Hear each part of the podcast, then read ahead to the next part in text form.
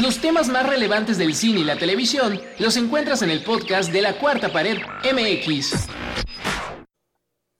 Hola, ¿qué tal a todos? Bienvenidos a un nuevo episodio de La Cuarta Pared y pues como saben, durante esta pues eh, cuarentena dentro del confinamiento que existe del COVID-19, pues hemos tratado de estar haciendo pues nuevos episodios que también te permitan pues escuchar un poco más de contenido y que también te hagan participar junto con nosotros para eh, hablar un poquito de lo que es el tema tanto de cine como series de televisión.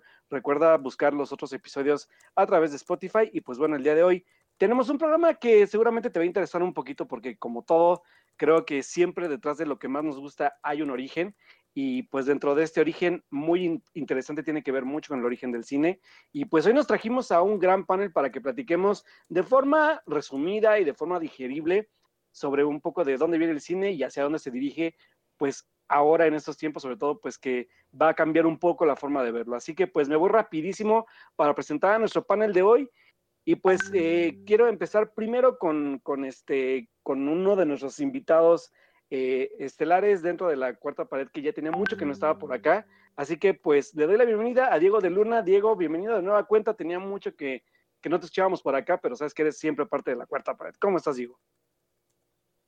Hola, ¿qué tal? Muy buenas noches, eh, Alberto. ¿Qué tal todos mis amigos de la cuarta pared? Pues aquí dando un, regreso medio accidentado, pero por, eh, por, eso mismo triunfal haber llegado con ustedes esta noche y que podamos compartirles un poquito de este maravillosa historia que es el cine eh, en lo largo de su historia, ¿no? A lo largo del tiempo y qué es lo que se vislumbra para, para los años que vienen.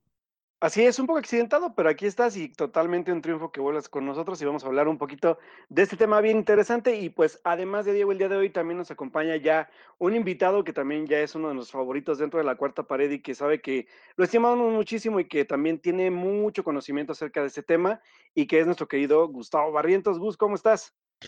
Hola, ¿qué tal? Muy buenas noches, muy contento de estar aquí con ustedes y por supuesto eh, también un abrazo muy afectuoso a mis compañeros de panel, mi querido Alberto, y pues muy contento de estar aquí de vuelta a la cuarta pared. Bienvenido Gus y pues vamos a estar platicando un poquito sobre este tema el día de hoy en este episodio. Y por último, tenemos un invitado que vamos a estrenar el día de hoy que llega también con nosotros, pues gracias un poco también a Gustavo y que pues eh, se va a estrenar también un poco en este rollo de los podcasts, ya, ya tiene un poco de experiencia en la parte de radio, pero pues hoy le tocó estrenarse con la cuarta pared y quiero darle la bienvenida a Martín Abacárcamo. Hola Martín, ¿cómo estás? Hola, hola, muy bien, muy bien, muchísimas gracias por haberme invitado, me siento demasiado afortunado por ser parte de este podcast de la cuarta pared y sobre todo muy emocionado por hablar de lo que más me encanta, el cine. Eso es todo, creo que eso es lo que nos une el día de hoy a nosotros. Y pues vámonos rapidísimo, quiero empezar hablando un poquito de, de, este fenómeno del que creo que podemos partir muy bien para empezar a hablar de, de lo que viene siendo el origen del cine.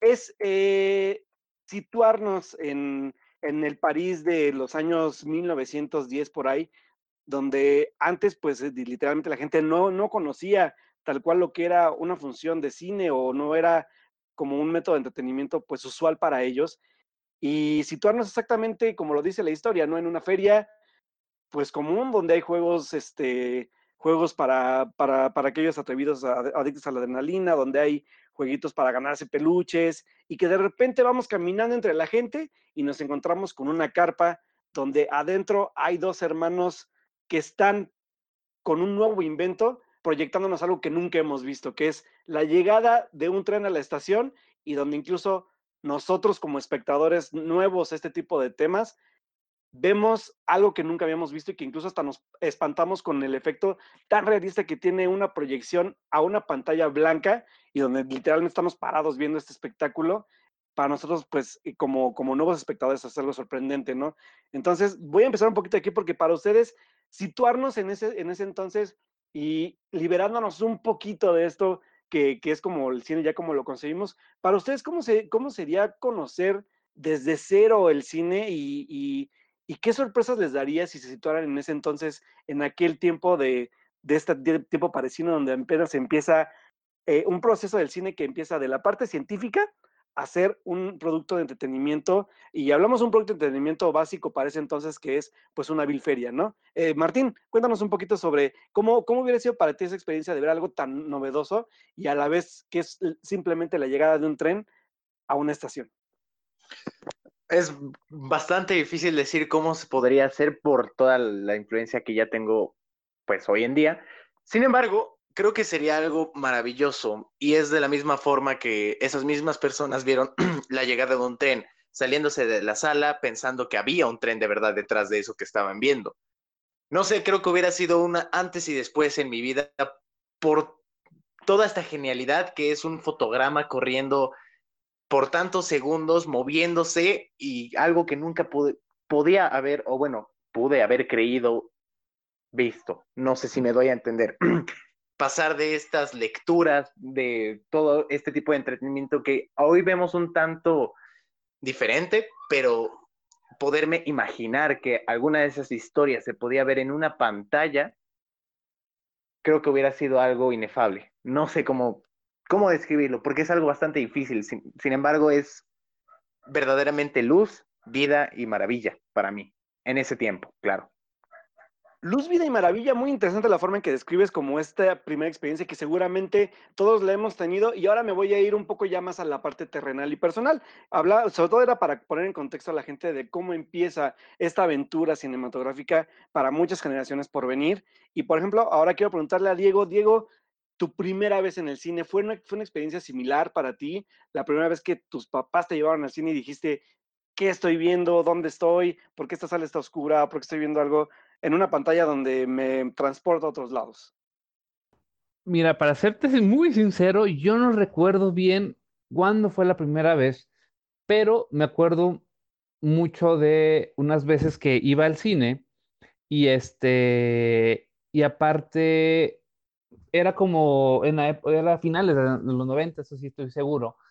Y, y era como un ambiente como eh, misterioso, ¿no? O, que era como un mundo así completamente, este, eh, eh, sospechoso, o, que era como hasta peligroso, porque estaba todo oscuro, estaba frío, este, los sonidos no sabía de dónde venías, pero al verte, o más bien al, al, al ver la imagen, en este caso caricaturas, no me acuerdo bien qué era, Tarzán, Anastasia, El Príncipe de Egipto. Una de esas películas fue de las que probablemente eh, vi en el cine y me acuerdo, y, puede ser de mis primeros recuerdos. O sea, que, te genere como esa este, sensación como de, encogimiento, ¿sabes? Este, y, eso lo ve como niño, pues, eh, un mundo nuevo, una cuestiones que no se esperas, este, vuelvo a decirlo, el mismo ambiente, el, mismo aire acondicionado, los ventiladores, ¿no? Y, quiero imaginarme que 100 años antes, en 1897, 98, que fue cuando los hermanos Lumière llevaron estos este, proyecciones a, los, a las carpas, pues también la gente, ¿no? O sea, entre todo el, ruido de, de, los juegos, del, del carnaval, ¿no? Que pueda adentrarse en, esa sensación como de, descubrimiento, ¿no? Y, recordar que, en ese tiempo, pues, eh, lo, que se grababa, pues, eran, eran imágenes este, de la vida diaria, ¿no? Entonces, eh, la gente ya estaba acostumbrada a, ver trenes o, o, esa también famosísima salida de la, de la, de la fábrica, ¿no? La fábrica, claro. Pero, pero, este, que pueda ah, verlo en otra parte, ¿no? O, que, o que se, te sientas en, dos diferentes lugares a la vez. Y es lo que genera el cine y siempre lo ha generado, que estés encerrado en una eh, sala, en una sala obscura y, cerrada. Y, y, al mismo tiempo puedes estar en la jungla, que puedes estar en el antiguo Egipto o en la Rusia zarista de principios del siglo XX. Claro, y, creo que esta parte también que mencionas, ¿no? Que tiene que ver como, como este efecto de, de literalmente nos vamos a encerrar a una caja o un cuarto oscuro para poder percibir otro tipo de experiencias. Creo que también es algo que fue evolucionando mucho y pasando rapidísimo a esta parte que hablamos. Primero empezamos de la parte de los Lumière. Empezar también, estas eran, como, como decimos, eran eh, solamente muestras de, realidad, que incluso, pues aún así, el, efecto de la imagen de las, de las áreas oscuras a la gente le sorprendían. Pero y después, Gus, ¿qué pasaba cuando alguien como un tal George Méliès viene y le dice a la gente que también se pueden contar historias a través de estas dinámicas? ¿Cómo, cómo, cómo es que alguien empieza a entender que a través de las imágenes en movimiento y con musicalización aparte, porque aquí también entramos a la parte de no solo ver imágenes en movimiento, sino también añadirles un poco de música para darle emoción de cierta forma, nace esta forma narrativa de decir a la gente, te puedo contar una historia de un grupo de personas que viajan a la luna y se encuentran con los selenitas y tratan de escapar de ellos y viven una aventura en menos de 10, 15 minutos. Fíjate que la aportación de Melíes es muy significativa. Melíes, como ustedes saben, era un excelente artista y un mago. Entonces sabía justamente provocar buenas reacciones y sorpresas a la audiencia. Entonces, al ser también artista y estar muy relacionado con el teatro, encontró este invento de los hermanos Lumière pues bastante fascinante y entonces le abrió una oportunidad grandísima y le dotó de ficción a este nuevo medio que después se conocería como el cine y abrir también esta oportunidad de imaginación y plasmarlo frente a una escenografía, una puesta en escena que se crea a partir de lo que filma la cámara. Entonces, a partir de efectos eh, básicos hoy en día, pues lograba desapariciones, lograba también transparencias, colores, llevarnos al espacio con una, vaya, una, una facilidad increíble, ¿no? Y es justamente esa óptica de Melíes que nos hace amar el cine tanto, tanto, tanto y creernos infinitos mundos posibles. Claro, y es muy interesante porque aquí empezamos también ya, ya el contar historias a las personas, como dices, ¿no? Las estrategias que usaba alguien tan, ahora sí que por eso era el mago, porque empezó a crear ilusiones a través de la cámara y empezó a utilizar también otro tipo de recursos para contarle a la gente historias que no creía que nunca pudiera ver, como viajar a la luna, como viajar abajo del mar, como poder ser testigo de una, de incluso de una historia de ciencia ficción como lo hacía Méliès, y que si, este, si se ponen a buscar un poco también de la filmografía, que es muy accesible también de, este gran precursor del cine, van a encontrar incluso muchísimos ejemplos de también de cosas que nos han ayudado a través de la historia del cine, pues a contar algo, ¿no? O sea, creo que eso es muy interesante y por ahí incluso hay un montón de homenajes a su obra clásica de Méliès, como lo es El viaje a la luna, por ejemplo, que es una de las grandes obras cinematográficas precursoras de toda esta forma narrativa de contarnos historias ahora y que pues sería también muy bueno para aquellos que también se están iniciando en esto del cine, que vean también de dónde nace este tipo de, de, forma de contar este, nuevas cosas, ¿no? Y que creo que también ya como ha ido avanzando el tiempo, también los directores han eh, inspirado, pero eso hablamos un poco más adelante. Y pues ahora sí me gustaría entrar ya de lleno a este tema que tiene que ver con lo que hablamos ahorita con Gus, ¿no? En la forma, en, la parte técnica de lo que ha ido avanzando el cine y que empezamos con un blanco y negro, que es, esta fue la, la, forma en que se capturaban imágenes en movimiento y a través de diferentes formas y cómo ha ido evolucionando a través del tiempo el, el aspecto del, del, color y también lo que me gustaría mucho tocar, sobre todo la parte del sonido, que seguramente eh, por aquí le voy a preguntar rapidísimo a Diego, porque hablamos primero de películas mudas y empezamos eh, con una película que también se llama El cantante de jazz, que nos marca también la pauta de la evolución del cine ya con sonido. Fue un proceso muy, muy tardado, la verdad, pero al mismo tiempo para cualquier tipo de tecnología fue muy este, apresurado, ¿no? Porque fue la búsqueda y la, y la necesidad, ¿no? De contar con recursos sonoros. Y está el, el, el, recuerdo, ¿no? Que antes de la invención del sonido, pues siempre estaba la, el, piano, estaba la orquesta, ¿no? Estaban estos eh, instrumentos o músicos que acompañaban a los a, lo, a, lo, a, lo, que estaba viendo en la imagen, ¿no? Y con la llegada del jazz, este, digo, con la llegada del cantante de jazz, pues es un salto enorme, ¿no? Es un salto de que quizás la mayoría de la película es, este, es muda, Pero con esos cinco minutos de, interpretación de, este cantante, fue una, un hito, ¿no? De 1927 y, que se había tardado, en cierta manera, eh, el, llegar como el proceso, o más bien cómo descubrir el, crear este tipo de cintas eh, donde se pudiera grabar en vivo directamente y al mismo tiempo el, sonido de, que se estuviera filmando en la cámara, ¿no? Entonces, a partir de este descubrimiento, pues viene incontable este, obras.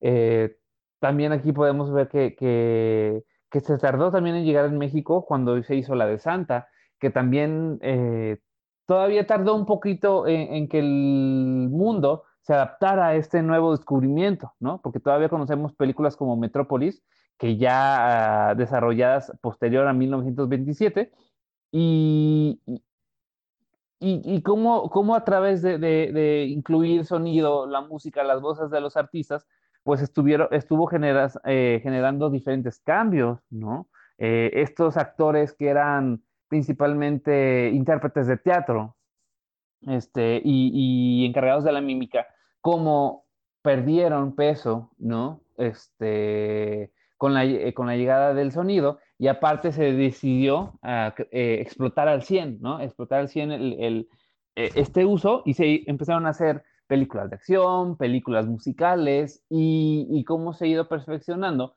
para ya no tener que depender de dos cintas, ¿no? Que también sigue siendo una técnica muy popular, pero que fue modernizándose para que cada vez se, haga un trabajo de sonido mucho más fino y que no sea simplemente el, retratar, ¿no? El retratar las imágenes este, que están en vivo, ¿no? Que se, se siguió eh, impulsando la edición de sonido, la creación de, de folies, etcétera, ¿no? Entonces es un proceso eh, relativamente apresurado, pero que todavía este, siguió experimentándose a, a principios de los años 30.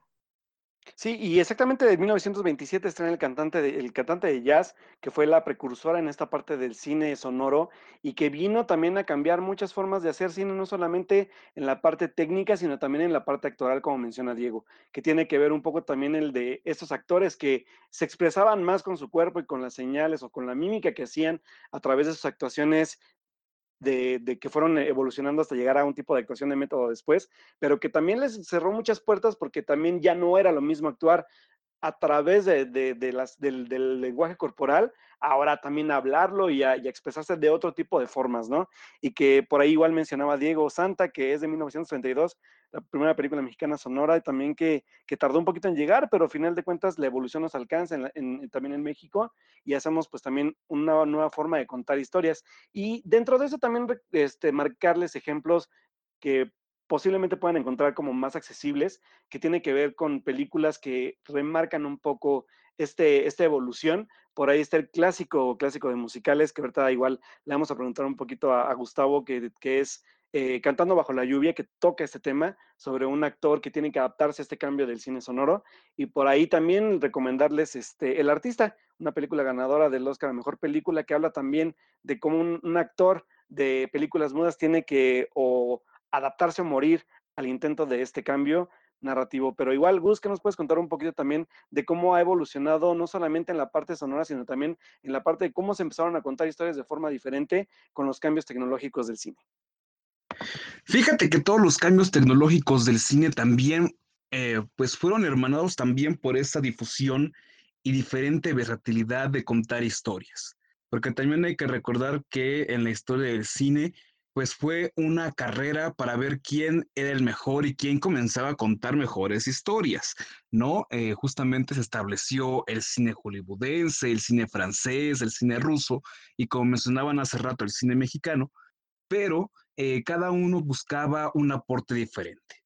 Por ejemplo, la escuela rusa que plantea justamente toda esta nueva idea de montaje, que era evidentemente colocar las imágenes de una manera más expresionista, más también justamente de reacciones, de buscar efectos eh, narrativos que también le sorprendiera mucho a los espectadores, a diferencia justamente de la edición estadounidense, ¿no? Que también era un tipo de cine que buscaba contar una historia que iba de A a B.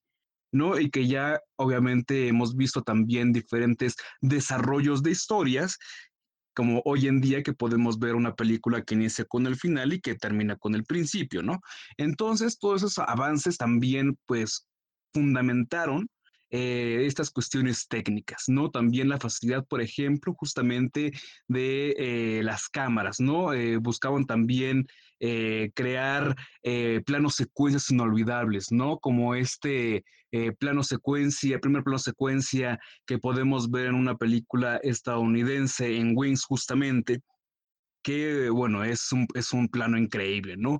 Entonces, eh, toda esta, toda esta facilidad de, de, creación y desarrollo, pues abre las puertas de los creadores, ¿no? Y si los creadores buscaban justamente eh, narrar de forma más asombrosa, pues se buscaba la manera de gestionar estas tecnologías. Vaya, hasta hoy en día, pues hay que recordar que el mismo James Cameron pues tardó más de 10 años en desarrollar cierta tecnología para poder narrar las películas que siempre ha soñado. Y bien, avanzamos en esta parte de la historia del cine y ahora me gustaría irme directamente con Martín porque hablamos de estos inicios hasta llegar ahora a los tiempos un poco más modernos y también ver cómo, igual esta voz tan joven que es Martín, cómo ve en retrospectiva este, este avance en retroceso de lo que era el cine antes y cómo lo ve ahora sobre todo con no solamente con la tecnología, sino con la calidad. Hablamos de altas definiciones, color, sonido y que sin duda creo que Martín puede también dar una buena perspectiva de cómo, cómo ve el cine ahora y cómo cree que era antes. Pues es algo muy curioso que yo también me he planteado de cómo es mi visión, que yo nací en un 2000 y que me ha tocado películas muy recientes y llegar a compararlas con obras de hace, ¿qué? 70, 60, 50 años y ver que hay historias que son increíbles, y que no muchas personas las llegan a conocer, ya sea por la, el largo tiempo en el cual se estrenaron o por el poco interés que se puede tener por estas barreras culturales hacia el antiguo. Yo creo que un contraste interesante es las historias que se vuelven a contar una y otra y otra vez. Y lo, y lo que a veces es, digamos, la incógnita de esto es que la gente no recuerda estas historias. Eh, bueno, tengo un ejemplo mm, bastante curioso que es, yo creo que la, Película que puedo poner que es un tanto digerible, que es muy fácil de llegar a checar, ya sea en YouTube o diferentes este, portales de videos, que es Metrópolis, que ya venían mencionando. Metrópolis, una obra, bueno, la obra magistral de Fritz Lang, que creo que sin duda me van a dejar decir eso, y llegar a compararlo con lo que es el estilo de Tim Burton y un tanto con la película recién estrenada de David Eggers, o no sé si estoy bien con el nombre, que es The Lighthouse este estilo un tanto gótico de las figuras alargadas, de lo que es esta forma de pintar a los personajes un tanto oscuros, de generar esa intriga, es un recurso que se inventó hace, ¿qué? 90 años y hoy lo llegan a usar y la gente sigue reaccionando de la misma forma, asustándose por, los por el mismo tipo de luz, de la sombra, generando intriga, eh, este misterio de saber quién es el real, o bueno, qué está pasando detrás de esta historia, o quién es el asesino, el cual es ilustrado por las luces, por la forma en la que tiene, eh, digamos, las sombras debajo de los ojos, esta luz un tanto este, mm, cenital. Es algo que a mí me gusta comparar porque puedo llegar a ver de dónde surgió esta narrativa para llegar a contar historias de miedo, thriller, suspenso, drama. Y creo que no hay mejor choque que hacer una comparación de esta, bueno, de la primera vez que se usó. O bueno, vámonos a otro ejemplo, que es el ejemplo de Peter Greenway con lo que es un tanto el director Gaspar Noé, el director argentino-francés, cómo llega a hacer estos experimentos, o un David Lynch incluso. Creo que llegar a comparar estos orígenes es algo que se debe de hacer para conocer el cine desde sus pies hasta la cabeza. Claro, y irnos en, en, retrospectiva para poder también ver hacia dónde avanza ahora el cine y que ahora sí me gustaría enfrentar aquí a las generaciones porque quiero ponerlos literalmente así como de formen grupos de dos y pónganse a debatir en el cómo su experiencia del cine ha cambiado desde ahora a o sea, o lo que les tocó su primera película que vieron, porque por ejemplo hablamos de que en ese entonces la gente veía películas en ferias, en esos Nickelodeons que eran literalmente cuartos con proyectores en las salas y la gente se unía en tipo cineclubes, y ahora hablamos hasta de salas de tipo estadio y todo que le tocan, por ejemplo, ya más a, a estas nuevas generaciones, pero ¿Cómo ha cambiado también esta forma de ver el cine, en, sobre todo en, avances de todo, de historias, de tecnología, y que también pues, pueda compartirlo los tres, cada uno cómo ve este avance de ver en diferentes formatos, en diferentes espacios del cine, porque no solamente hablamos de salas comerciales, sino también de salas de arte, hablamos de, cineclubes, como le decía ahorita, y de hasta ahora el streaming, que el streaming ha venido a cambiar también la forma de ver el cine, así que quien gusta empezar, adelante. Yo creo que justamente el streaming nos ha abierto este panorama de descubrir eh, películas que a lo mejor no son tanto de nuestra generación.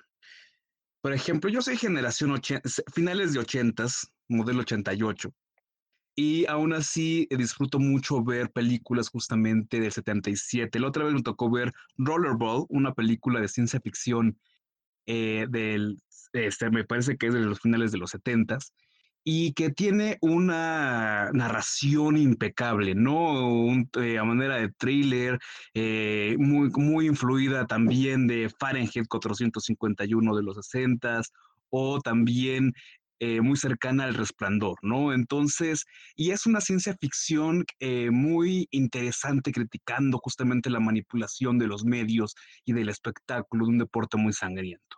Entonces, al ver justamente la técnica con la que está hecha la película, eh, te das cuenta de que independientemente de cualquier generación o diferencia justamente temporal que haya con los espectadores, si una película está bien contada, te va a impactar. Y como también mencionaba Martín, ¿no? Al hecho también de ver Metrópolis, también hoy en día, pues también nos deja con más dudas y con más cuestionamientos al momento de verla, ¿no? Y es justamente lo que una muy buena película debe de hacer. Eh, también, por ejemplo, bueno, las primeras películas que yo vi en los noventas que me impactaron mucho justamente por sus, por sus efectos. Por ejemplo, me acuerdo del, del furor que causó Titanic en su estreno y eh, convirtiéndose realmente en el icono que es por toda esa gran producción que tiene. Eh, o también, por ejemplo, bueno, Terminator, Robocop y todo ese tipo de películas que también eran muy famosas en los noventas, o los thrillers de acción, ¿no? Que también estaba eh, pues Ana Mortal, este, Máxima Velocidad y ese tipo de historias en donde pues la intriga era justamente la base fuerte de la película. Pues es que también eh, en ese momento Jerry Bruckheimer también em, empezaba a hacer sus grandes superproducciones, ¿no? Entonces, eh, realmente en los noventas me tocó ver justamente este desafío, ¿no? Entre el gran cine comercial que hoy podemos ver en las multisalas, eh, con el, pues justamente eh, el desarrollo del cine independiente de autor en los noventas, ¿no? Que es lo que abre las puertas al cine que tenemos hoy en día. Tenemos un, por un lado, un cine sumamente comercial y espectacular, y tenemos un cine independiente que eh, pues tenemos que ver gracias a las oportunidades que desarrollan de visionado, ¿no? Ahorita que estoy haciendo una tesis de análisis de cine mundial, te puedo decir que hay muchas películas que no logran verse, que apenas logran estrenarse en sus cines locales y que es una pena que haya una gran, gran cantidad de producción mundial y que si no es por el streaming no lograríamos ver. Interesante que, lo menciones, porque también le quería preguntar rapidísimo a Diego en esta parte, por ejemplo, Diego, veo un poco más de cine de antes, pero ¿cómo Diego también llegas a ver este tipo de cine? Porque obviamente no nos toca ver películas pues como Santa, como Jazz, de Jazz Singer, por ejemplo, pero también eh, ha apoyado este, este tipo de, de, de, aspectos tecnológicos como el streaming a ver también obras que no podíamos ver antes, porque también sé que tú, por ejemplo, ves este tipo de cine, pero en foros muy cerrados, como lo es un cineforo, en donde vives, o también a través, pues, de, de algo como es el videohome, ¿no? Que también nuestros papás guardan sus películas, guardan sus, sus, VHS, sus betas. Entonces, también, ¿esto cómo, cómo ha ayudado también al, visionado del cine actualmente en generaciones? Sí, claro. Eh, pasa que los avances tecnológicos han hecho el acceso a la cultura, el acceso al cine mucho más democrático, ¿sabes? Eh, antes ver una película de arte, ver una película de Steven Soderbergh, no sé, sexo, este, mentiras y, video y video, videocaseteras, videotapes, este, aquí en, en Guadalajara, en su casa, eh, era sumamente complicado, ¿no? Eh, tenemos amigos que les tocó vivir eso y, es este, ellos comentan, ¿no? Pues sabes que es una película prohibida, ¿no? O también las películas de Jean-Luc Godard, tipo, este, ah, yo, yo, te, yo te llamo María, este, entonces ese tipo de películas, este, eran básicamente inaccesibles o, que eran simplemente eh, especializadas, o más bien, que solo la puedes encontrar en cineclubs, o que las traían eh, de, de, forma hasta clandestina, ¿no? Porque en ese tiempo pues era mucho más complicado. Mm, llegan los 2000, llega este eh, furor por el cine independiente causado por, por la empresa de Miramax, y también impulsado por Quentin Tarantino, el mismo Steven Soderbergh.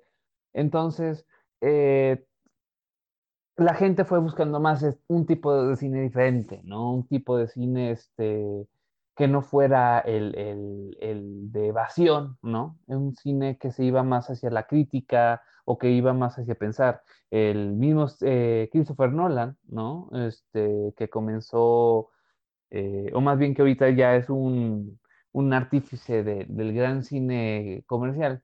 Empezó con películas muy pequeñas como Following, Memento, Insomnia, eh, Darren Aronofsky, empezó con, con este, el, el, Pi, el número del caos, o Regio por un sueño. Entonces, esas películas tanto ruido hicieron en su momento que fueron impulsando a una generación de cineastas que fue impulsando una generación de audiencias a buscar este tipo de propuestas. Entonces, uh, sí es un avance muy grande a lo que tenía eh, acceso la gente, porque sí, también se, me olvidaba comentar, la renta de películas en ese tiempo, en los 90 y, y en los 2000, era Blackbuster, ¿no? Y la gente tenía que eh, ir a esos lugares para descubrir nuevas películas. Y ellos se ponían, ¿no? En la, en la, en la entrada el estreno o la sugerencia, ¿no? Y así la gente fue descubriendo, ¿no?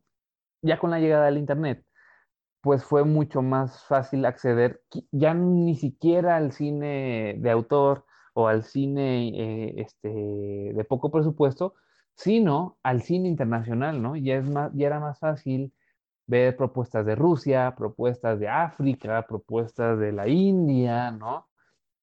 Y eso ha generado que se, que se genere la audiencia, que se genere el, este, el público y que las grandes, las grandes cadenas pues puedan eh, ofertarlo, ¿no? Mm, digo, antes yo creo que era imposible que las en multicinemas pasaran, yo qué sé, o en otro momento películas tipo Loveless o Leviatán Rusa, de Rusia, o, que las películas judías, ¿no? que ya hay una muestra de cine judío, que eh, hace 20 años hubiera sido imposible verlas en, las salas grandes, ¿no? Se tienen que haber conseguido en, lugares muy pequeños. Entonces, el, el avance tecnológico del Internet ha generado que que el acceso a estas películas sea como mucho más este, parejo.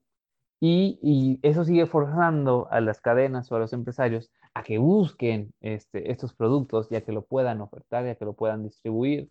También las grandes majors este, tienen como su apartado para, para distribuir cine eh, independiente o cine no tan comercial.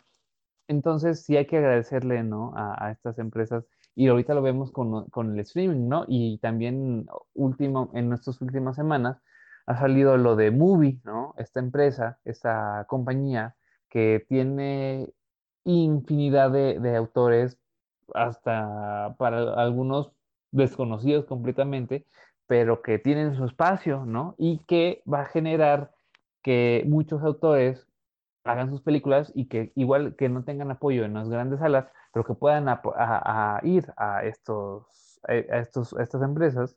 Y el mismo Netflix lo ha hecho. Eh, vamos a estar viendo este tipo de, asuntos mucho más con, que aumente, que aumente este tipo de, contenidos y que al mismo tiempo este, las, las empresas pues vean, ¿no? o que comparen qué tipo de, calidad es el que quieren, ¿no? Que no sea simplemente cine de evasión, sino un tipo de cine como más, este, integral, ¿no? Y, eso pues va a ser gracias a, la, a, estos pequeños autores que están empujando para que el cine más, eh, más intelectual o más especial pues no quede desamparado. Muy bien, y pues esta parte también que mencionas y que me gustaría ahora sí irnos, porque seguramente todo lo que acabas de hablar, Martín desconoce casi seguramente lo que es un blockbuster, lo que es un videocentro, y sobre todo también pues estos, eh, estas nuevas, este, incluso le tocaron nuevas formas de, de, gente que ya se sí independientes, ¿no? Que ya hay más productoras, que ya hay más formas de generar contenido y también de generar nuevos productos. Y Martín, platícanos rapidísimo cómo te toca a ti ahora recibir esta nueva forma de evolución del cine y en qué también les ha beneficiado a ustedes en generación como para poder ver nuevos formatos, como lo decía Diego, y nuevos productos que seguramente a las generaciones pasadas no les tocaba ver. Híjole, creo que es una lucha en, creo que es una lucha que va a durar muchos años acerca de esta esencia de lo que es el cine y de lo que es el streaming. Si te soy sincero, yo, de mi opinión, te puedo decir que es una maravilla lo que es el streaming. Aunque puedan decir que no es lo mismo, que ya no es el mismo cine, que no se siente la misma experiencia, siento yo que nos ha traído a nosotros los jóvenes una experiencia que nunca podido o nunca íbamos a llegar a poder ver. ¿Quién podría decir que íbamos a ver un cine un tanto del oriente, como lo puede ser Abbas Kiarostami, con, con sus obras magníficas de la introspección de la vida, o incluso un cine asiático desde un coreano, un japonés, irnos a los orígenes de toda esta este cine de aventura, de genialidad, de espectacularidad gracias al gran Akira Kurosawa o un tanto también de la vida diaria como lo es Misoguchi y todas las influencias que han tenido dentro de todos estos cineastas que han hecho la, bueno, digamos una variación, una, un simbionte entre la acción y la drama. Que como lo puedes decir y como lo había dicho Diego, Christopher Nolan es un ejemplo perfecto de esto y Memento, una de sus obras y me encanta hablar de estos temas porque hay tanta gente que tiene este, estas, eh, bueno, el acceso a estas plataformas en específico, las tres, creo que son para mí las más importantes, que los voy a dividir en Netflix, Prime y Movie. Que Movie te da la oportunidad de ver actores franceses, como lo puede ser Jean Renoir, o incluso la, digamos, la belleza de lo que puede ser una película totalmente calmada, de una mujer que ve su vida a través de diferentes etapas de, pues digamos, de lo que puedes llegar a sufrir, como lo puede ser en Kieselowski y sus tres colores. Y creo que Netflix te da esta oportunidad de llegar a cruzar esta frontera con un poco de películas contemporáneas, un tanto indies, alternativas. Prime te da esta oportunidad de ya checar, pues, películas un tanto de culto, como lo puede ser The Godfather o películas desconocidas eh, asiáticas, pero yo creo que lo máximo que nos ha dado el regalo perfecto del streaming es Movie. Movie te da todos los orígenes, te hace, te da el compromiso de ser un cinéfilo. Y interesante porque aparte de, de, incluso de Movie, creo que también hay mucho contenido gratuito en otras plataformas accesibles para todos. Y pues está muy interesante porque vemos desde tres esquemas diferentes, también cómo ha ido evolucionando el cine desde que empezamos desde París hasta llegar a esos tiempos actuales donde pues manejamos aquí también la parte de cómo varias generaciones, incluso como lo es Diego, por ejemplo, que sea un poco más de esto, pues también cómo ha ido esta evolución. Así que pues no se vayan, vámonos rapidísimo un corte para que descansen, para que vayan, tomen agüita, se laven, se laven sus manitas y regresen con nosotros para seguir hablando un poquito de los orígenes de la historia del cine y cómo ha pues evolucionado ahora en estos tiempos. No se vayan, ahorita regresamos. Regresamos al podcast de la Cuarta Pared MX. Muy bien, hemos regresado para seguir platicando un poquito de este tema sobre lo que era el cine antes y lo que es ahora y cómo ha ido evolucionando a través del tiempo. Y pues ah, estamos platicando un poquito también de, de dónde viene, de cómo ha ido evolucionando, de toda la parte técnica que ha cambiado la tecnología, cómo nos ha ayudado a ver de nueva cuenta el cine de antes para poder también pasar a nuevas generaciones. Y hablando del cambio de generaciones, también es muy importante que podamos agarrar un poquito el tema de cómo también han cambiado las ideologías de antes. ¿Y por qué lo digo? Voy a hacer una anotación bien rápida para partir de ahí y poder platicar un poco de eso.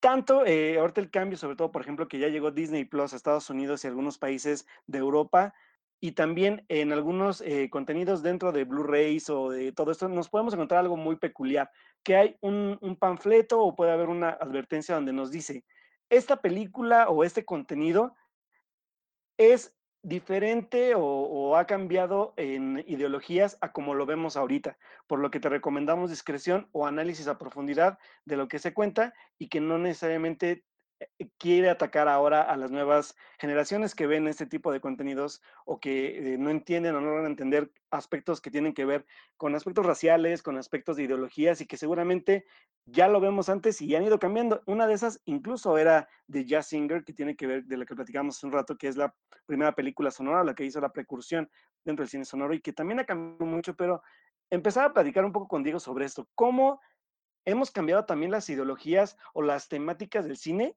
ahora, porque justamente antes, pues, el tema del racismo, por ejemplo, vemos un, un, lo que el viento se llevó con temas de donde se agarraban personajes cliché en el aspecto de personajes de color, por ejemplo, o incluso también por ahí, por ahí tenemos una película con Jack Lemmon y, y este, ay, se me fue la nombre, digo, de Marilyn Monroe, perdón, donde hablamos de personajes que, que se visten de mujeres, o sea, todas esas temáticas que han cambiado y que ahora son tan normales para nosotros, que, pero en esos tiempos, pues era toda, toda una forma, pues literalmente, eh, podría decirse como, como precursora de, de, este tipo de temas, digo, ¿cómo lo ves? Sí, a mí me encanta mucho, hay, un, hay una década muy, muy importante que es los 40-50, en la cual empezaron a haber demasiados restricciones y censuras, el mentado código James, ¿no? Eh, Haynes, este, y aparte eh, esa, lucha americana contra el comunismo eh, hizo que los cineastas se hicieran mucho más agudos a la forma, al, momento de contar sus historias, ¿no? digo, podemos ver que el mismo Alfred Hitchcock este, trató como evitar eh, de cualquier forma como que lo censuraran. Eso le pasó con muchas de sus películas.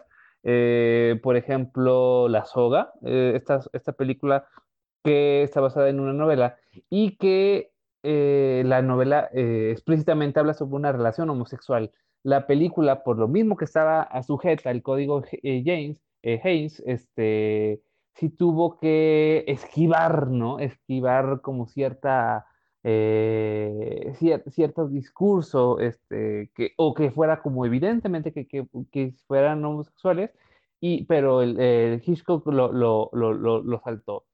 O por ejemplo, este, en Psicosis, eh, la misma cuestión del, del desnudo, ¿no? Y, y, y, qué manera lo, soltó, pues con cortes, con muchos cortes, o sea, la, el, el, la función de, del corte eh, en, la escena del baño de psicosis, del, corte de edición, además de darle tensión y, de ir al ritmo del, cuchillo, es para mostrar el cuerpo desnudo de esta chica actriz de, Janet, de Janet Leigh y Leigh. Entonces, eh, los, los, eh, el, el, los artistas siempre han tratado de, buscar la forma de contar sus historias y, siempre han existido los temas tabú, ¿no?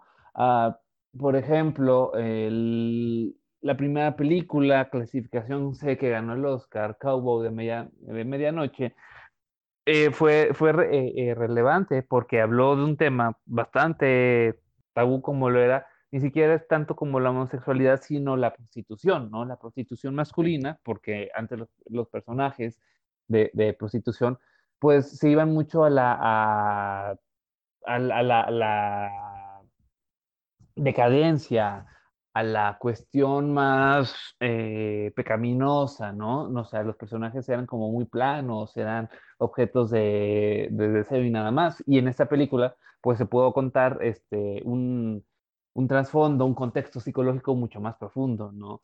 Y, y como en esa época, pues, y, eh, fue como un cambio de, switch, ¿no? También lo vemos en los años 70, con esta eh, camada de directores llamada, eh, o que son en movimiento llamado el New Hollywood, Martin Scorsese, Francis Ford Coppola, este, William Friedley, Friedley entonces Paul Schauer, Paul Schauer, perdón, este, y, y cómo ellos fueron este, enfrentándose, ¿no? Enfrentándose a la, a, la censura y que fueron por el mismo tiempo eh, influenciados o aventados por la misma ola de, las, de la revolución sexual eh, de los años 60 y 70, ¿no? Como los movimientos feministas, como los movimientos de raciales y de, de, del LGBT fueron este, moviendo los engranes para que ciertos temas dejaran de ser tabú, ¿no?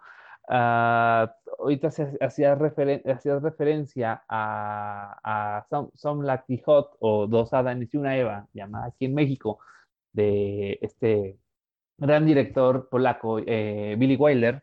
Y esta película es muy famosa, además de por tener a, a Marilyn Monroe y a estos dos actores, a Jack Lemmon y a también se me fue su nombre, disculpen, este, transvestidos, que igual quizás ahora sea un poco polémico el asunto de, del, del, transvestismo en personajes que no son este, eh, trans, o sea, que son cis.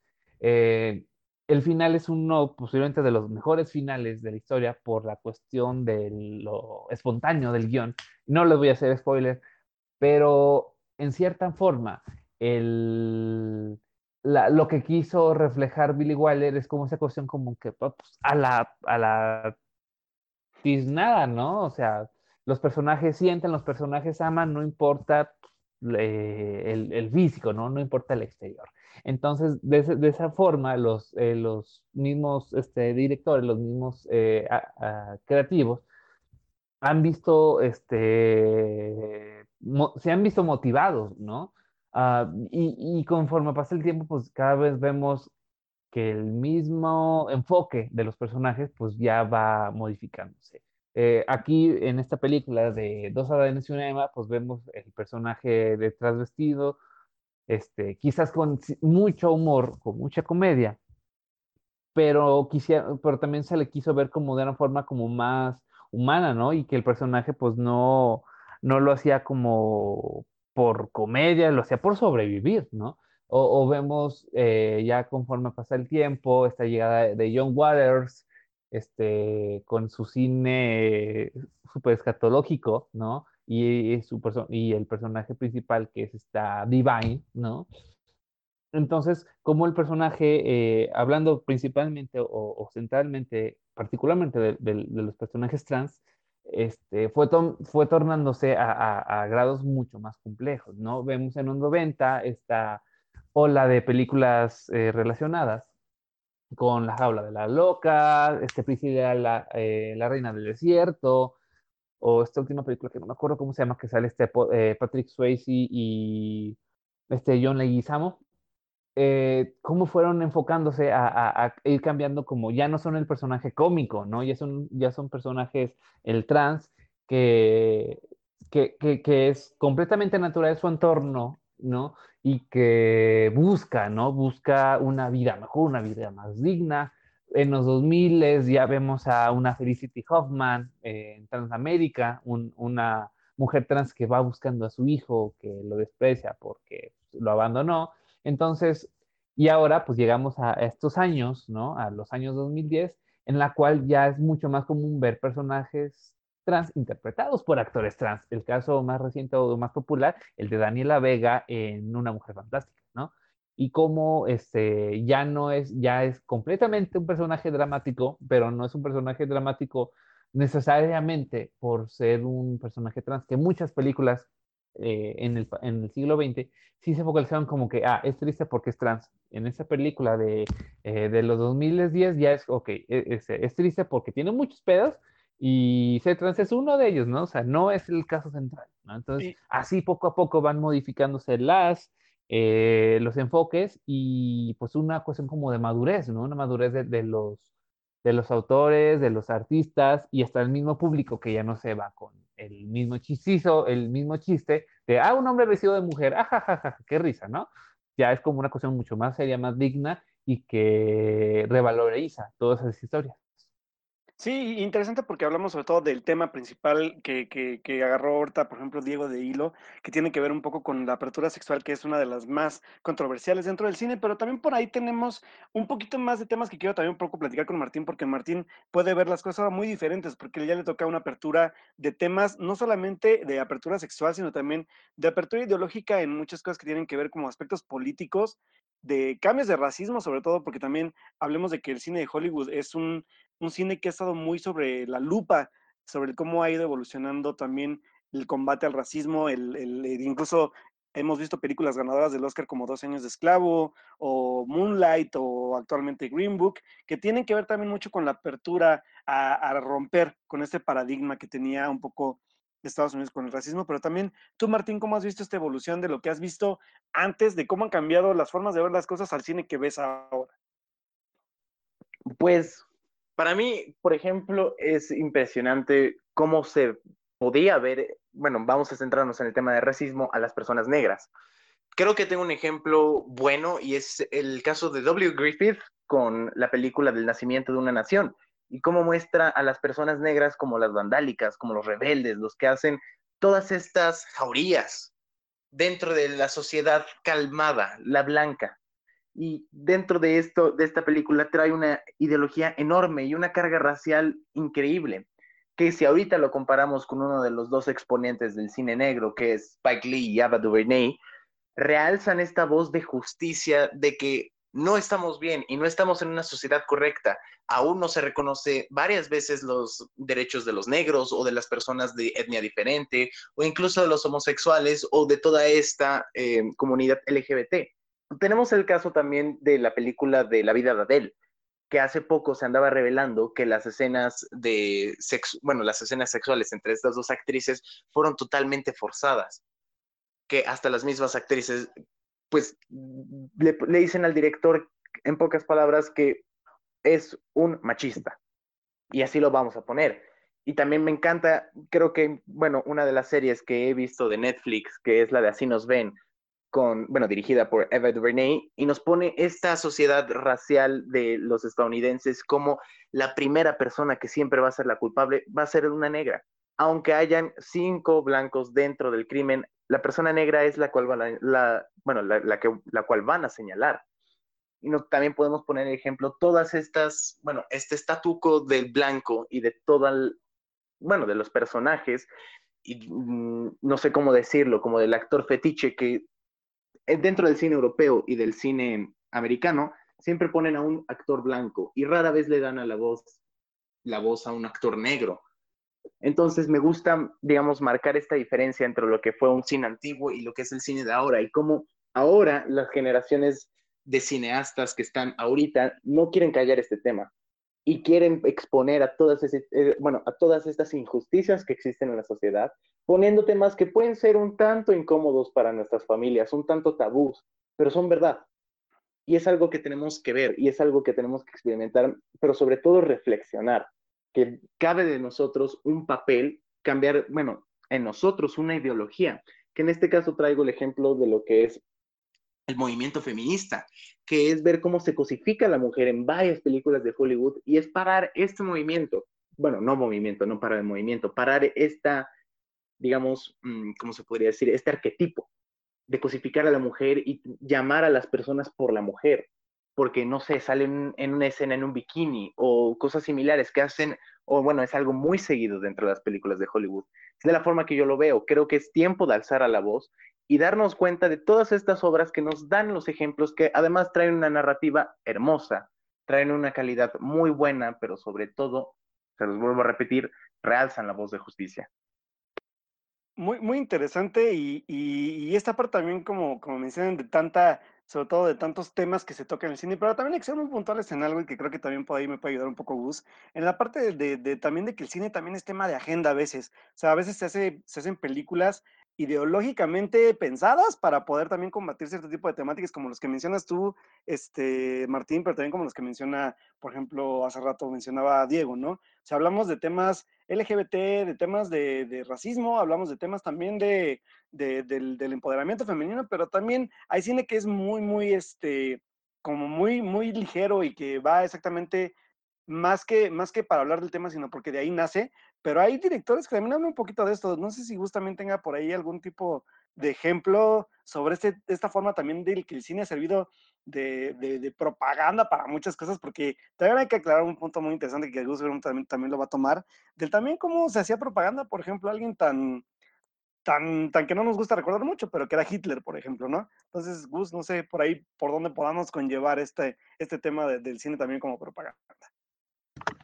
Por supuesto, yo creo que tocaste un punto muy importante que es de hecho vertebral justamente para el desarrollo del cine y es que, bueno, el cine eh, se desarrolla entre dos guerras, entre dos guerras muy importantes y por lo también se convirtió en un vehículo de difusión de ideas y de manipulaciones para poder decir cuál potencia mundial es mejor que otra.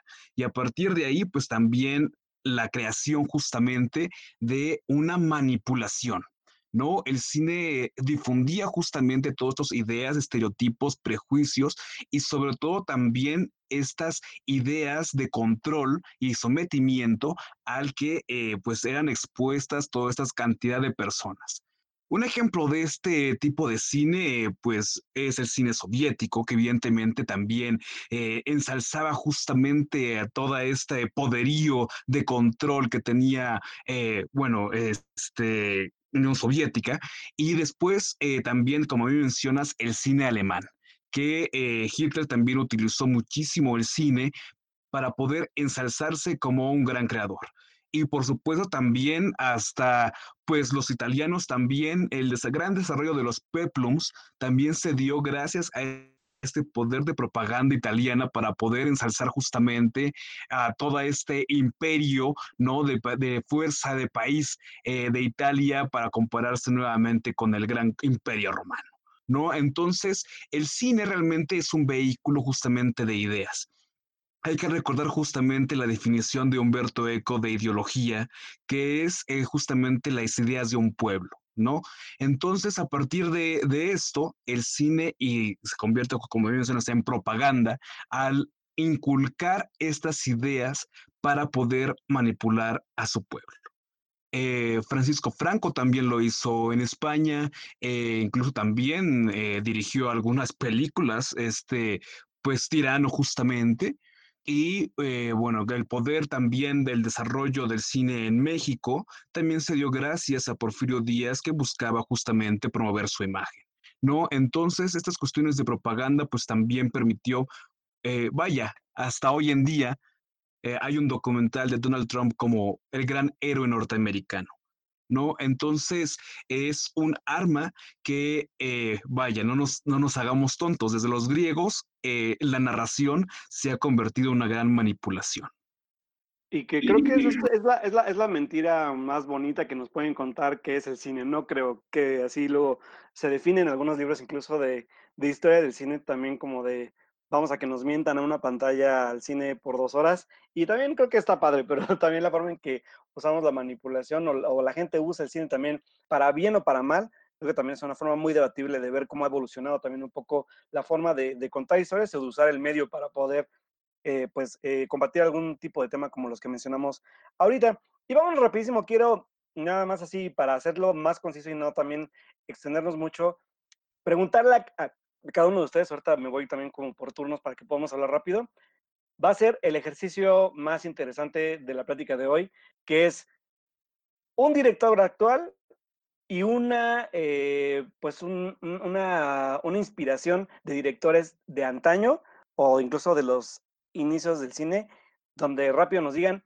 tres cosas que tienen de similares y cómo ha influido en ellos. Así que me voy rapidísimo con Diego un director de antes y que haya influenciado a un director actual?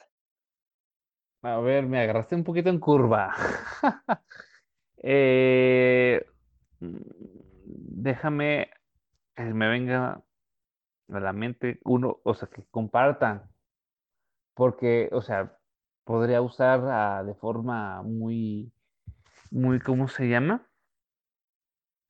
Muy por, este, muy fácil usar a Woody Allen y Ingrid Bergman, pero tampoco cuenta porque Woody Allen tiene una filmografía bastante larga y son contemporáneos en cierta manera, ¿no? Y, Woody Allen con Ingrid Bergman, eh, bueno, hay una película muy, muy, no sé si famosa, pero una película muy buena de Woody Allen, que es de mis favoritas, que se llama Interiores, que lo dijeron en algún momento, que era la, la mejor película de Ingrid Bergman, no filmada por Ingrid Bergman, ¿no? Que es una película sobre tres hermanas que sufren por la separación de sus padres y por la enfermedad de su mamá.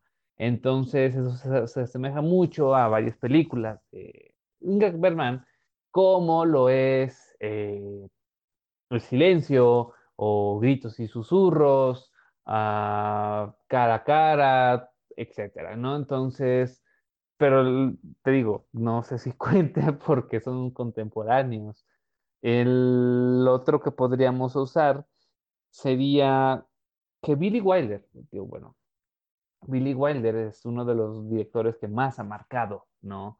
Que más ha trascendido y que ha dejado su huella en los, en los eh, directores actuales, ¿no? Él al combinar un tipo de cine entre comedia y drama, pues este, pues pudo haber dejado a marcas, no sé, ahorita se me viene a la mente Jason Reitman, ¿no? Que también le está muy influenciado por su papá, por este Ivan Reitman, pero Jason Reitman cuando hizo Juno o cuando hizo Open the Air combina como mucha comedia y mucho drama y es como que algo se me podría venir a la mente con Billy Wilder. Ya sé que fueron cuatro directores, perdónenme chicos, pero es que como que me, ahí me cuatrapié y quise este como que dar esas dos opciones y no sé si cuente uno, no sé si cuente el otro, pero bueno, disculpen. No, pero está bien. Ah, otra... adelante, adelante. Sí, otra cosa es que quería, quería ah, extender un poquito como el, el, el, lo que estaba diciendo Gus acerca del cine panfletario. Este, nomás un dato, el Metrópolis, esta película que hemos hablado un poquito varias veces, eh, es escrita por, ahorita les doy el dato, pero es escrita por una mujer que es parte del Partido Nacional Socialista Alemán. Entonces, y si han visto Metrópolis, si no la han visto, les invito a que la vean. Metrópolis habla sobre un conflicto entre los empresarios y los este, trabajadores, ¿no? que es básicamente una crítica hacia el capitalismo y hacia el, comunismo, porque era la ideología nazi, la ideología nazi, ¿sabes qué? Era ah, crítica como a todos los que a todos los gobiernos posibles y el gobierno de nosotros es el que el que, el que eh, rulea, ¿no? Entonces, el, uno de los discursos de Metrópolis era que el, el, intermediario entre la mente y el corazón, la mente era el empresario, este genio eh, que creó a la ciudad, y digo, el, el, el mediador entre el, corazón, digo, ah, perdón, el, mediador entre la cabeza y las manos es el corazón. Las manos es el, es el trabajador comunista y la mente es el empresario capitalista y el corazón es lo que va a salvar a la nación, que en este momento pues era Adolfo Hitler. Entonces esta película que es pues muy amada por muchos, incluido yo, este, pues, fue una, una cuestión media panfletaria y ya les tengo el dato de la escritora, se llama Thea von Harburg. Eh, Thea von Harburg es esta mujer que era en ese momento esposa de Fritz Lang que se terminaron divorciando por lo mismo que la mujer le salió nazi y pues el señor Friedland pues no le gustó eso. Y bueno, ya, terminé la intervención, ya, me pasé mucho tiempo, disculpen. Bueno, buen punto y buena, buena, buena añadidura, sobre todo como, como dato curioso de, de, Fritz Lang, y que creo que también tiene que ver mucho también de cómo hace cada quien su cine o cada director, cómo lo hace, así como los directores que mencionas y cómo, cómo se inspiran también en, en, otros directores también para poder generar su propia voz, ¿no? A final de cuentas. Y ahora me voy rapidísimo con Martín. Martín, para ti un director que sea, eh, que sea como importante actualmente y que tenga sus eh, inspiraciones o sus sus, eh, sus, como sus corrientes dentro de otro director que tú conozcas de hace años que creas que es importante también mencionar. De igual forma, me agarraste en curva. Es que si me pongo a explicar, me confundo entre mí, bueno, entre mis palabras y demás, porque, bueno, no sé si irme por la fácil entre un neorrealismo italiano o un expresionismo alemán, pero creo que voy a hacer algo más, un poquito más difícil. Mm, hay un director que en este caso es el, digamos, padre de lo que es el montaje cinematográfico, Sergei Eisenstein, que bueno, después juega con sus técnicas con otro llamado Lopush, no, Lopushev, no me acuerdo bien, no, Lev Kuleshov, ah, perdón, no me acuerdo, y creo que es un, es importante, que, bueno, me gustaría alzar estas similitudes increíbles que existen entre él y Aronofsky. Digamos que Aronofsky usa el montaje para darle detalle, detalle a su película, darle microtomas de unos ojos, de unas jeringas, llenar a su película de insertos para poder hacer sentir al espectador a través de un montaje, no tanto a través de la trama, ni de la narrativa, ni de las, este, bueno, ni de lo que se ve dentro de los actores, sino que a través de un montaje te da una historia que, que contrasta con lo que es el guion y con lo que llevas aprendido del guion y la narrativa. ¿Qué es lo que hace Einstein en sus principios con el acorazado Potemkin, confundiendo a la gente entre tomas de lo que es el barco, las sonrisas de los, este, Mm, como se olvida, de, de, parte de los que están en el barco, con la gente tirada en el suelo, con las escaleras, y cómo nos confunde con esto, al final dándonos a entender qué está pasando detrás de toda esta película. Y es algo que hace Darren Aronofsky, también a través de todas sus películas, mete muchos insertos para que entiendas la emoción, por ejemplo, de las drogas.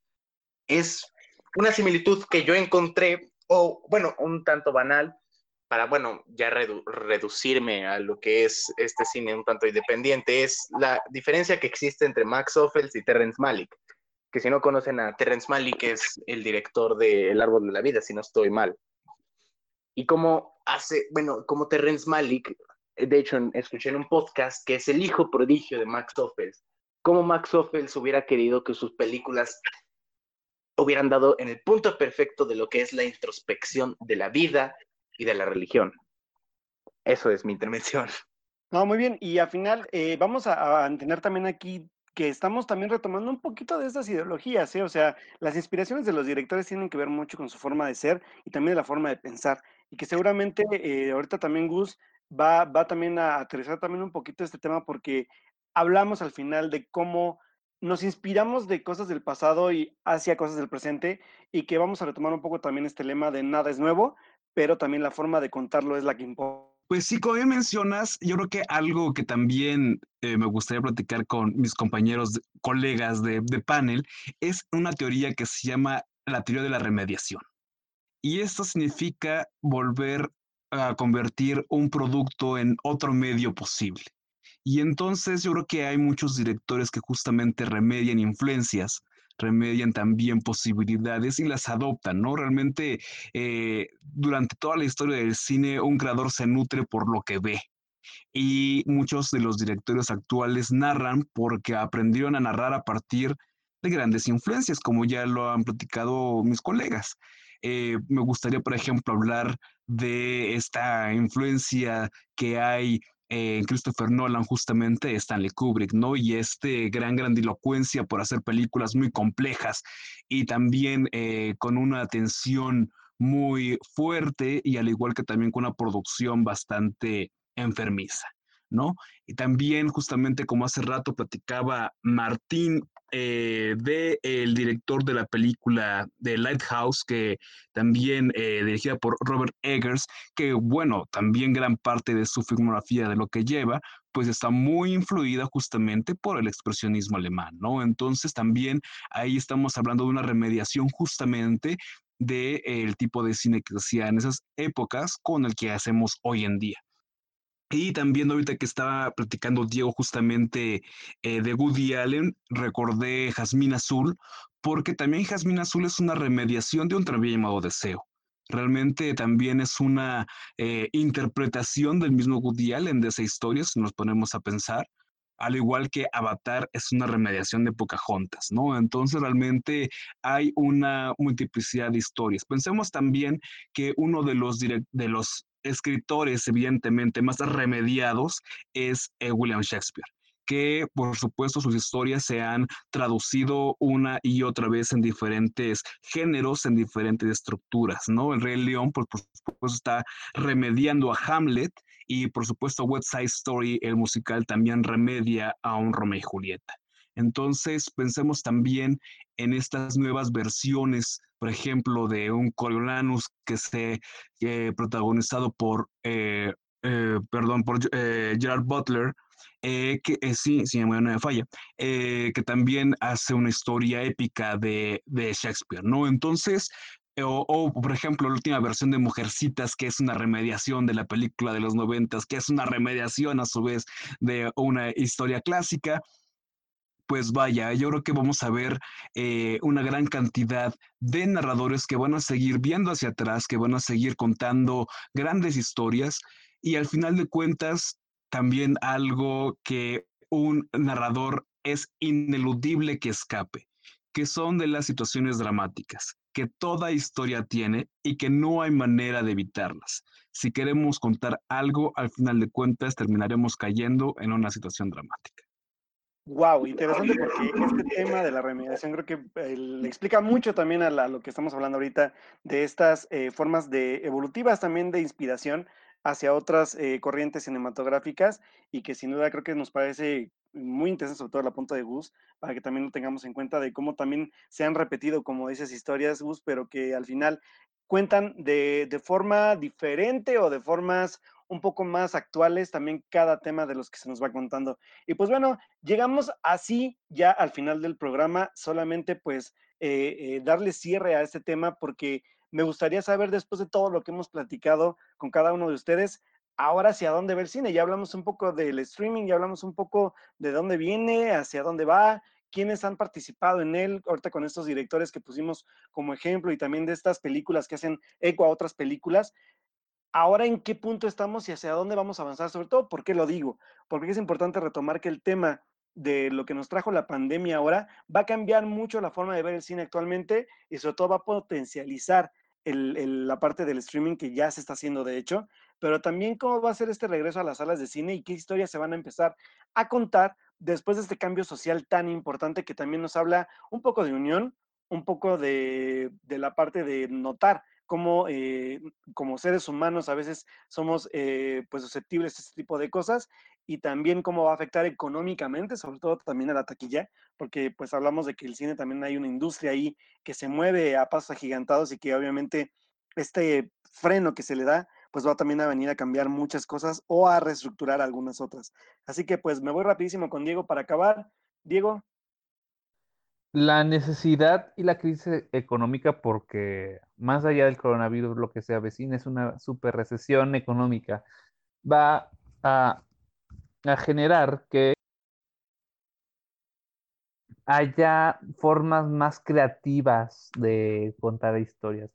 Ahorita se me está viniendo a la mente ah, esta película con que es sobre todo se desarrolla en una en, en, la pantalla, a ver chicos si no me acuerdan, no es la no es una de terror, o sea, es tipo parecido a la de Un Friended, pero es este ah, se me fue el nombre de esa película que es todo transcurre en la pantalla de la computadora.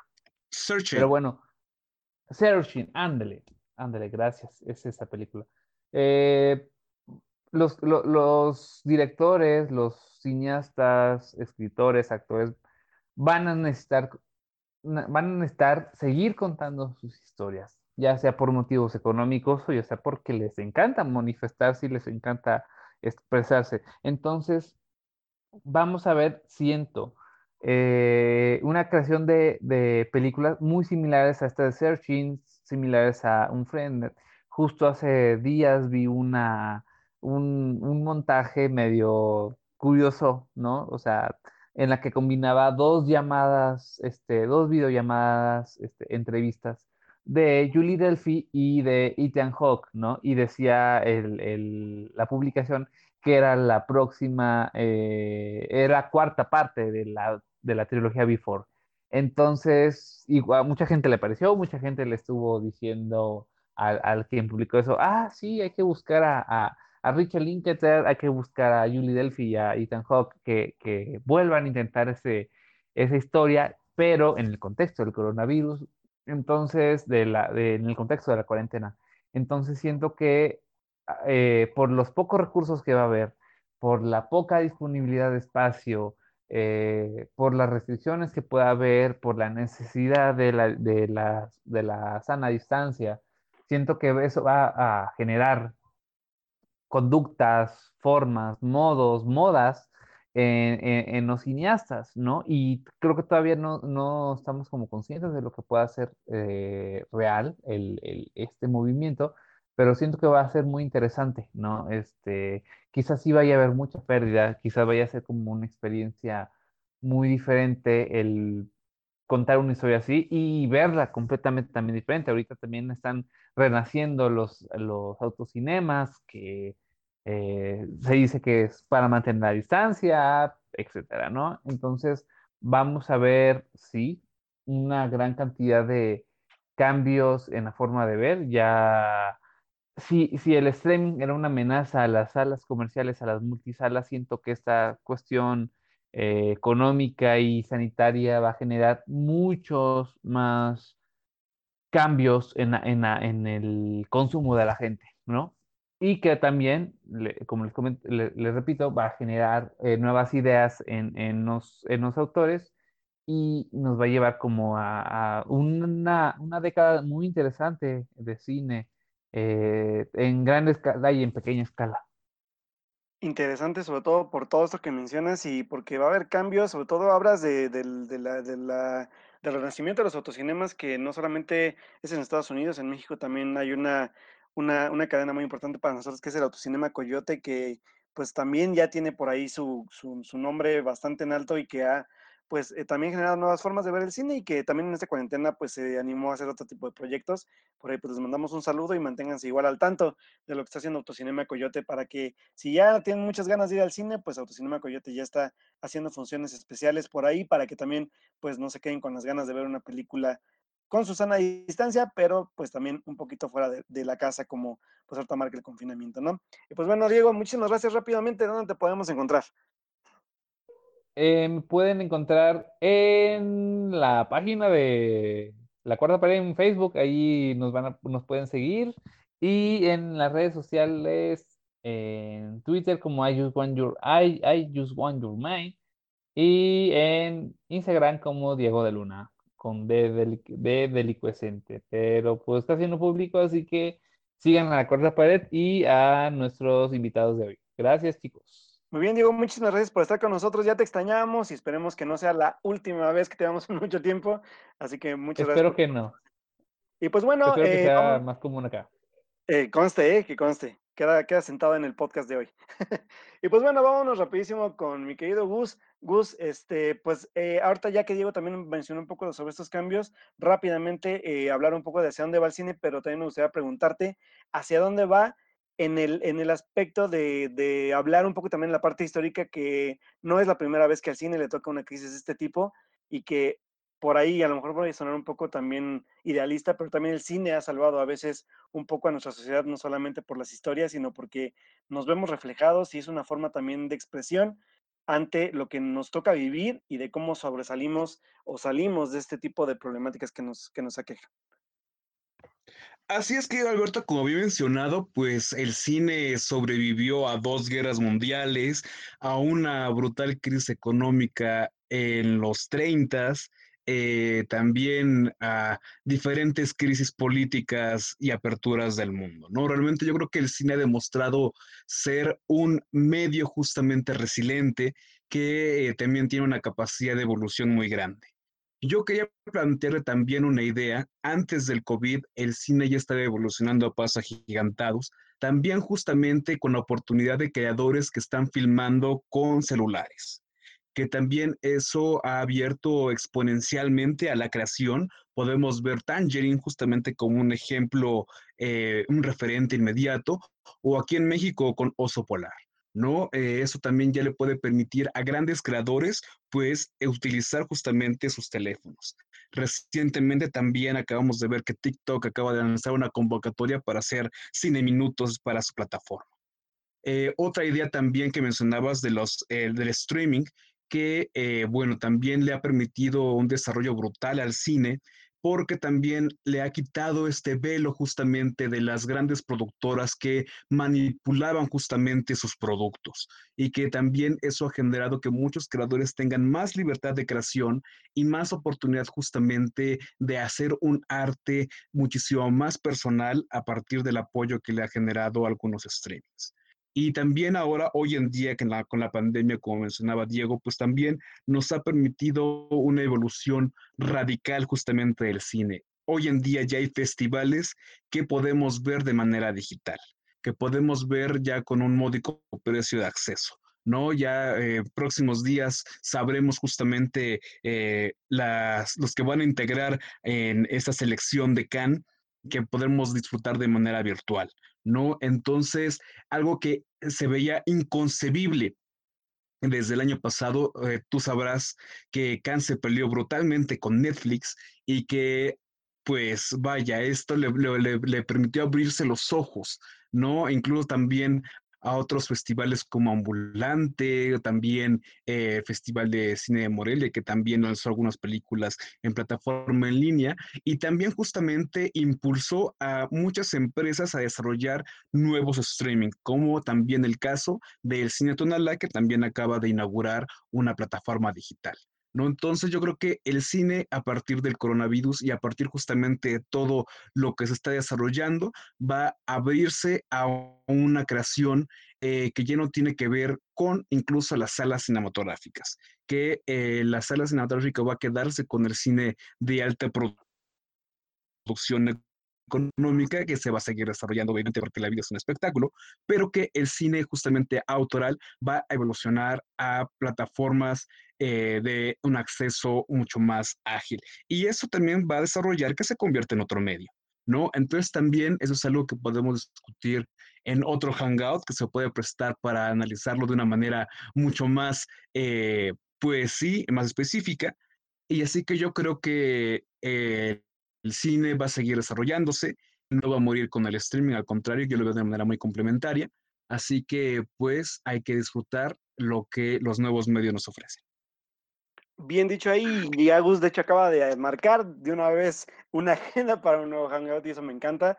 Así que Gus, sabes que esta es tu casa, la cuarta pared siempre está feliz de tenerte por acá y pues sobre todo estos apuntes que das, también muy importantes por toda esta evolución que viene después de la post pandemia o de la nueva normalidad, como le estamos llamando, seguramente va a traer nuevos cambios al cine y que seguramente también nos vamos a adaptar a ellos y que la forma en que conocemos el cine pues va a cambiar radicalmente. Así que Gus, muchísimas gracias por estar con nosotros en este episodio. Rápidamente, ¿dónde te podemos encontrar en redes sociales y qué estás haciendo en estos tiempos para que podamos también seguirte un poco, sobre todo ahorita que sabemos que andas un poco ocupado con tu, con tu tesis? Así es, pues justamente en estos tiempos me estoy graduando como doctor en historia del arte con un análisis historiográfico del cine lésbico, gay, bisexual, transexual y anexas del 2000 al 2020. Entonces, es ha sido un proceso bastante largo y cansado de, de un tiempo para acá. ¿Qué hago también? Pues produzco medios de comunicación me pueden encontrar en Contigo Puebla de lunes a viernes de 10 de la mañana a 11 de la mañana en el 280M o por Facebook en la página Contigo Puebla y en mis redes sociales personales arroba Gusipacio en Twitter y también en mi página de Facebook Gus Barrientos. Perfecto, Gus, pues estamos siguiendo a través de tus redes sociales y estamos muy pendientes también de lo que vayas haciendo y si nos puedas compartir tu tesis próximamente también, pues seguramente por ahí la andamos leyendo. Muchas gracias por estar con nosotros y vámonos rapidísimo a despedir a nuestro invitado del día que se estrenó en la cuarta pared. Mi querido Martín, ¿cómo va a evolucionar para ti o para tu generación la forma de ver cine después de este efecto post-pandemia? Híjole, creo que nos vamos a quedar dentro de nuestro streaming. Si te soy sincero, es algo emocionante porque como lo venía comentando eh, Gus, se acerca este cine complementario que es un tanto cine independiente, independiente hacia las plataformas. Y yo viniendo de ser un, digamos, un iluso risueño de querer hacer cine, un joven de 19 años, me emociona porque ahora las plataformas como Prime les da oportunidad a estas personas de, por ejemplo, que, que estrenan películas en el Festival de Morelia, a dar a conocer un poco más de sus obras, y que no solamente se queden en un festival, en, un, en una cosa efímera de cuatro días, sino que se quede dentro de nuestras plataformas y las podamos ver una y otra y otra vez. Y creo que después de esta post pandemia va a surgir algo bonito. Después de que las personas quedaron tanto tiempo en casa y vieron, esperemos que hayan visto demasiadas películas, creo que va a haber un poquito más esta apertura hacia, bueno, digamos, a romper la barrera cultural que existe, uh, podría ser el cine independiente y que se deje de marcar como aburrido, como diferente, como no dan ganas de ver, sino que se puedan abrir más estas visiones y dejar un poco al lado del cine comercial, que sabemos que nunca va a dejar de, bueno, sabemos que nunca va a desaparecer y que va a estar ahí siempre y lastimosamente vamos a depender de él. Bueno, no tan lastimosamente. Para hacer un cine independiente se necesita de un cine comercial. Y es bueno que ahora las personas investiguen más de estas plataformas, aunque sean películas de dos, dos horas, dos horas y media, una hora y media, que se den a conocer de toda esta filmografía que existe, de tantos directores que siempre he dicho que va a ser imposible conocer todo el cine y que creo que, como te lo vuelvo a decir, es algo muy emocionante, porque ahora se van a conocer, bueno, se van a dar muchas pláticas interesantes acerca de las nuevas visiones que vienen de esta cuarentena. Siento yo que después de tanta, de, tanto drama, de tanta, podría decirse, estrés de este confinamiento, creo que viene algo nuevo para el cine y esperemos que sea luz. Eso, muy bien dicho y pues al final todo, todo cambia y todo va a cambiar, pero yo creo que el cine, pues como lo dijo Gus hace rato también, hablamos de que le ha tocado también otras crisis de diferente índole, incluyendo guerras, pero seguramente también esos cambios van a ser para bien y para mejorar de contenidos. Así que Martín, muchísimas gracias por estar el día de hoy con nosotros. Gracias por estrenarte también en, en la parte del podcast con nosotros en la cuarta pared. Y pues te esperamos pronto. Seguramente habrá temas también interesantes por los cuales platicar contigo. Y rapidísimo, dime, eh, ¿tienes algún tipo de redes sociales o algún proyecto donde te podamos escuchar? Claro que sí, eh, me pueden encontrar en Instagram como Martín Java, que próximamente eh, compartiré mis cortos que hago con mi novia y además pueden encontrarme en... ¡Ay! No, se me olvidó la plataforma. En SoundCloud, en Radianahuac, Puebla, pueden encontrar mi programa de cine que es una visión universitaria hacia el cine desde varias formas, análisis de directores, análisis de películas, y el programa se llama Cinefilia.